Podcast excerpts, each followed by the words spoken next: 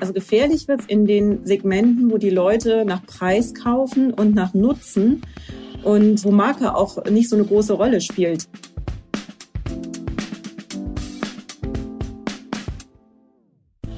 Herzlich willkommen zum Manager Magazin Podcast Das Thema. Heute wollen wir über ein Thema aus der Kernindustrie der deutschen Wirtschaft informieren, einer Domäne deutscher Ingenieurskunst, die aber eben, und das macht die Sache so interessant, bedroht ist, das Auto. Der Markt dreht sich, das ist politisch gewollt und gefördert. Die Verbrennertechnologie soll auslaufen, die Zukunft soll Elektro gehören. Diese Zeitenwende und wie Tesla diese Zeitenwende für sich nutzt, darüber haben wir hier schon häufig informiert. Jetzt aber passiert etwas Neues. Jetzt macht sich eine ganze Armada an Konkurrenten auf den Weg, wie meine Kollegin Margret Hucko recherchiert hat, unsere Korrespondentin für die Autoindustrie. Und diese Armada macht sich auf den Weg, eben diese deutschen Premium-Hersteller, die etablierten Anbieter in diesem Markt zu attackieren. Guten Morgen, Margret. Hallo, Sven. Ja, Margret, es geht um Autohersteller, die mehrere Sachen eint. Drei Sachen eigentlich. Sie kommen aus China, sie sind Elektrospezialisten und sie wollen den europäischen Markt aufrollen. Genau. Also ähm, es ist auffällig aktuell, dass besonders viele Start-ups nach Europa drängen. Es kommen nicht nur Chinesen, um das mal vorweg zu sagen, es kommen auch viele aus USA und anderen Ländern. Ähm, dass wir uns dann auf die Chinesen konzentriert haben, liegt einfach daran, weil ja chinesische Hersteller in Europa, das ist dann doch etwas ganz Besonderes, was ganz Neues. Das haben wir so in dieser Form noch nicht gesehen. Und sie drängen auch in großen Stückzahlen nach Europa. Das macht das Ganze so besonders. Namen kann ich gerne ein paar nennen. Die meisten wirst du wahrscheinlich noch nie gehört haben, aber das wird sich bald ändern, kann ich dir sagen. Ähm, das ist NIO, Aways, BYD, Xpeng, Great Wall, um jetzt einfach nur mal ein paar Namen zu nennen. Ja, und du sagst, sie drängen auf den Markt. Also ich wohne ja in Hamburg, bin aber auch häufig und gern in Frankfurt, in München, in Berlin. Und da sehe ich hin und wieder auch mal ein Modell, das mir nicht so bekannt vorkommt, aber ist eben exotisch. Wie bist du denn auf das Thema gekommen? Wie gesagt, im Straßenbild kannst du es eigentlich nicht gesehen haben, aber ich weiß, du recherchierst ja auch anders. Ja, mir sind zwei Dinge aufgefallen. Und zwar einmal viele Ankündigungen von chinesischen Herstellern, dass sie nach Europa kommen wollen. Das war auffällig, insbesondere im vergangenen Jahr um die IAA herum. Und dann ist mir noch eine zweite Sache aufgefallen, dass immer mehr Firmen, die sich mit Auto-Abo-Modellen beschäftigen oder auch klassische Autovermieter, chinesische Automodelle in ihre Flotte aufgenommen haben. Und das war der Anlass, äh, mal zu gucken, was passiert da gerade und ist das, was aus China zu uns drängt, eigentlich ernst zu nehmen. Mhm, okay, verstehe. Dann lass uns mal die Ausgangssituation klären. Warum rechnen sich die Chinesen überhaupt eigentlich Chancen aus? Der Markt hier in Europa ist so voller Anbieter und ähm, ja, sehr reif der Markt im Grunde genommen. Alle etablierten Hersteller machen auch auf Elektro natürlich. Renault mit Zoe, VW mit der ID-Reihe, BMW, Mercedes EQS, Porsche Taycan und so weiter. Also warum machen die sich überhaupt Hoffnung? Also, dass die Chinesen sich eine Chance ausrechnen in Europa, liegt einfach daran, dass sie eben nicht in einen gesättigten Markt kommen, sondern in einen neuen Markt, der sich gerade erst herausbildet. Bei dem Verbrennermotor würde ich dir recht geben, äh, ist Europa ein extrem schwieriger Markt, wird er auch bei der E-Mobilität, aber das ist gerade ein Markt, der sich erst ähm, formiert. Also das ist noch ein recht neuer Markt mit neuer Technologie. Und da rechnen sich die Chinesen deutlich größere Chancen aus als bei der Verbrennertechnologie, wo sie einfach auch festgestellt haben, dass sie das, was die Deutschen äh, perfektioniert haben, über Jahrzehnte einfach nicht mehr aufholen können. Bei der E-Mobilität ist es anders. Der Staat hat relativ früh gepusht, deutlich früher auch ähm, als hierzulande, eine eigene Industrie für Elektroautos aufzubauen. Das geht über den reinen Automobilbau hinaus.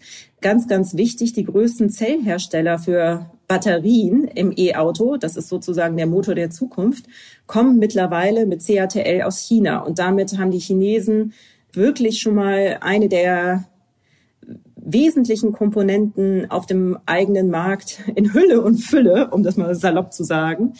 Und damit sind die Ausgangschancen deutlich besser.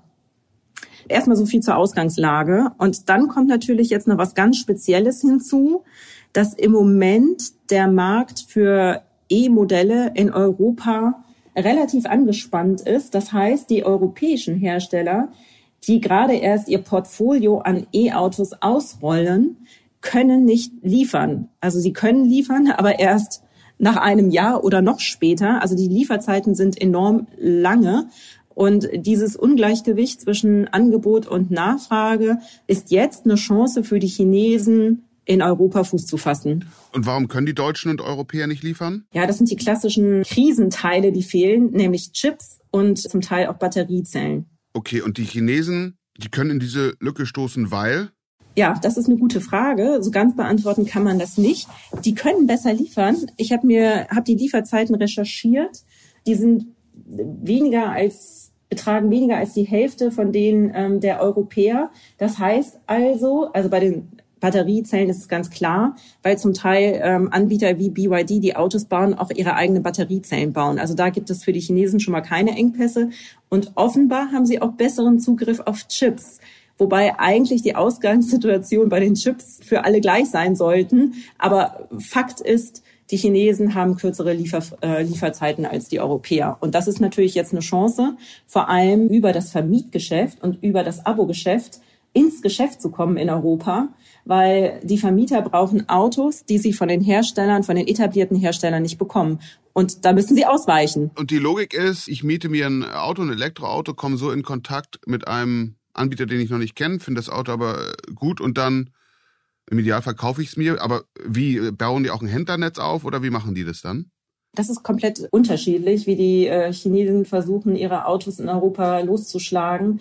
Einige gehen über Abo-Modelle, andere versuchen das über einen Online-Vertrieb, andere haben auch Mixformen und arbeiten mit großen Händlergruppen zusammen. Das ist sehr unterschiedlich und ich glaube, dass der Vertrieb auch einer der Knackpunkte sein könnte, ob die Chinesen in Europa erfolgreich sein werden oder nicht. Weil ähm, wenn du dir vorstellst, du kaufst jetzt ein Auto online, möchtest du ja auch sicher gehen, dass du in eine Werkstatt fahren kannst, wenn du Probleme hast mit dem Auto. Und da hast du vielleicht weniger Vertrauen, wenn der Vertragspartner ATU heißt, als wenn jetzt beispielsweise du bei Mercedes einfach weißt, dass du die nächste Mercedes-Werkstatt ansteuern kannst. Also das könnte noch einer der großen Knackpunkte werden. Ähm, wo die Chinesen den Europäern dann doch hinterherfahren. Aber auch da ändert sich ja das Kundenverhalten. Du hast jetzt eingangs ein paar Namen genannt, von denen du angenommen hast, dass ich sie alle nicht kenne. Den einen oder anderen hatte ich schon mal gehört und gelesen, weil ich ja auch immer lese und höre, was du recherchierst und schreibst. Aber nichtsdestotrotz, in der Tat, kenne ich mich dabei weiter nicht so gut aus wie du. Wollen wir mal einen rausnehmen von den Marken, die du genannt hast und vielleicht da kurz beschreiben, wie die vorgehen, was sie unterscheidet von etablierten Anbietern, wie deren Strategie ist. Aus meiner Sicht freie Auswahl, Margit. Wen hältst du für, für interessant? Wo lohnt es sich mal einen Tick genauer raufzugucken? Also ich würde jetzt einfach mal zwei herausgreifen, weil die ähm, für zwei komplett unterschiedliche Konzepte stehen. Das ist einmal NIO. Die starten dieses Jahr in Deutschland und sind seit letztem Jahr auch schon in Norwegen aktiv. NIO ist ein privatwirtschaftliches Unternehmen, das auch an der Börse notiert ist aus China, aber natürlich total staatlich unterstützt. Und die zielen auf den Premium-Markt. Also äh, die zielen ganz klassisch auf BMW, Audi und Mercedes, sind auch vom Preis eher in den oberen Segmenten unterwegs und ähm, werden durchaus, das, was ich zumindest gehört habe, von den Herstellern hier ernst genommen, weil technologisch das gilt aber generell für die Chinesen. Das ist auch das, was sie so gefährlich macht. Sie können technologisch mithalten. Und NIO hat dazu auch noch ein ganz ansprechendes Design. Die haben einen BMW-Designer.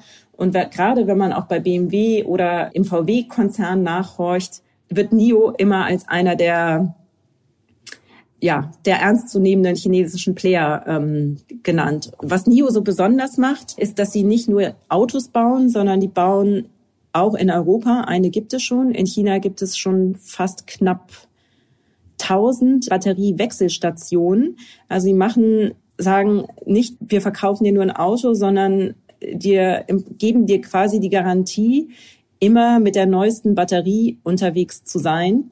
Das verkürzt natürlich auch die Ladezeiten. Also das heißt, wenn deine Batterie im Auto leer ist, fährst du an eine Wechselstation und bekommst einfach eine neue eingesetzt. Das ist natürlich ein interessantes Konzept, ist aber natürlich mit großen Infrastrukturkosten verbunden. Aber das wollen die wollen die durchziehen. Also es geht los, äh, die bauen auf. Das ist sozusagen der Player im Premium-Segment, die sich auch eher als Technologiehersteller sehen. Und ähm, dann mal geschaut auf die breite Masse ist vor allem BYD ernst zu nehmen. Da ist die Marktkapitalisierung mittlerweile höher als bei Volkswagen, was natürlich schon. Wofür, Entschuldigung, BYD, wofür steht das? Build Your Dreams. Ah ja, oh. Genau, ist die Abkürzung. Und die Marktkapitalisierung ist mittlerweile höher als bei Volkswagen. Was macht BYD so interessant? BYD gehört zu den größten Batterieherstellern mittlerweile.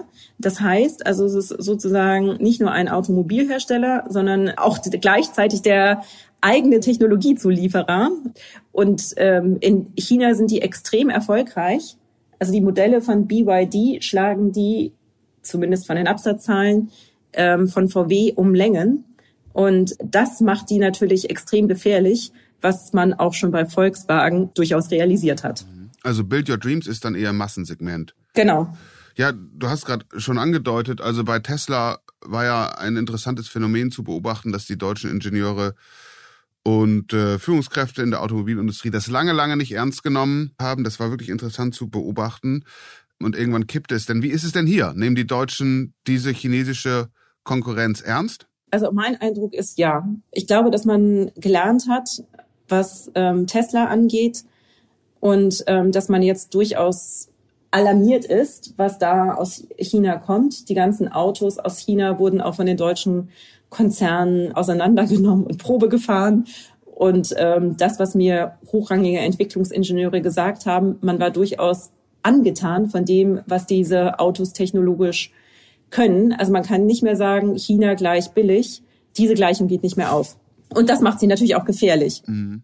Ich weiß vor, vor ein paar Jahren, ich bekomme es nicht mehr genau zusammen, was das war, aber da wollte auch ein chinesischer Hersteller mit, mit einem Verbrennerauto auf dem Markt und der ist dann in einem Test durchgefallen. Wie ist das hier? Haben die schon Tests, die sie vorweisen können? Ja, und sie erreichen zum Teil die Bestwerte im äh, Euro NCAP.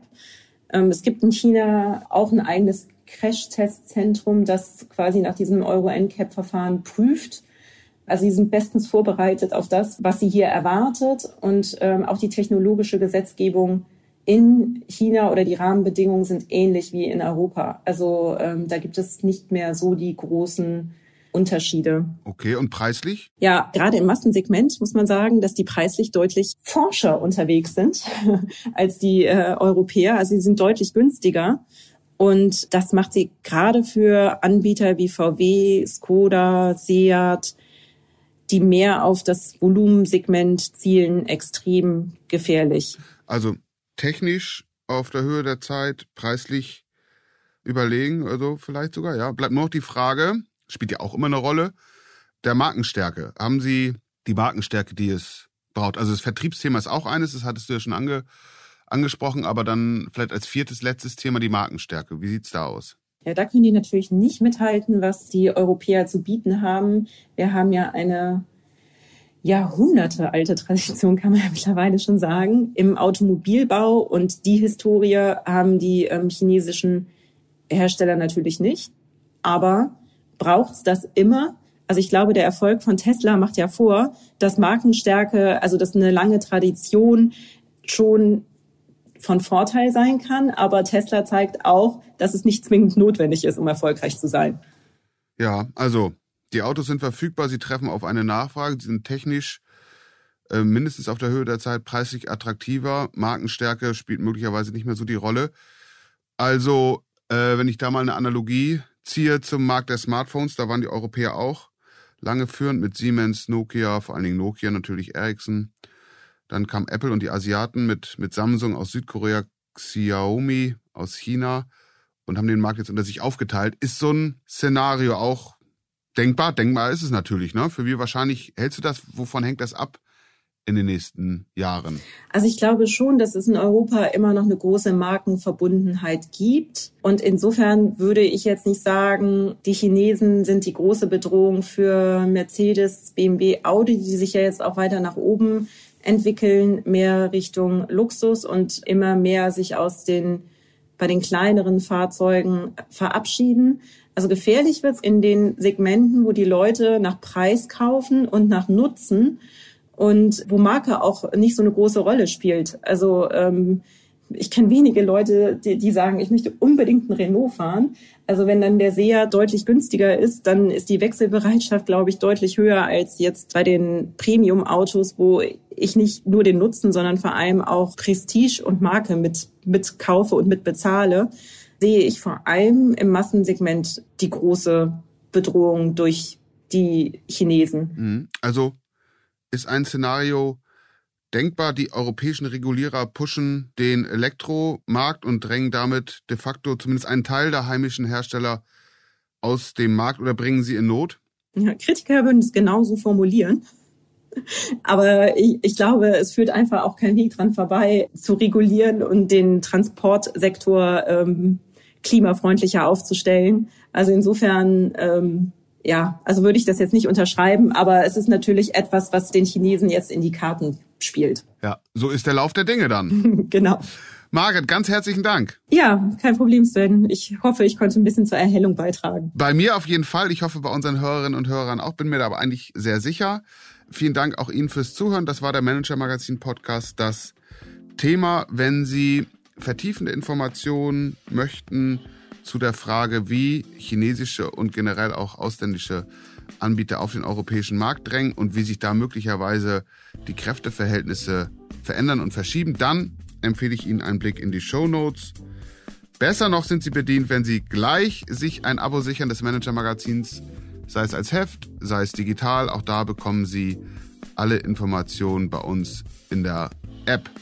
Wenn Sie Anregungen haben, worum wir uns journalistisch kümmern sollen, am besten zu Themen, die lieber nicht das Licht der Öffentlichkeit erblicken sollen, das ist unsere Spezialität, dann schicken Sie mir bitte eine Mail an chefredaktion.managermagazin.de. Und jetzt bleibt mir noch, mich ganz herzlich zu bedanken im Namen von Margret Hucko, von ähm, Philipp Fackler, von Larissa Heinz, die diese Folge für Sie produziert haben. Bleiben Sie gesund, bleiben Sie optimistisch und machen Sie etwas aus Ihren Sommertagen.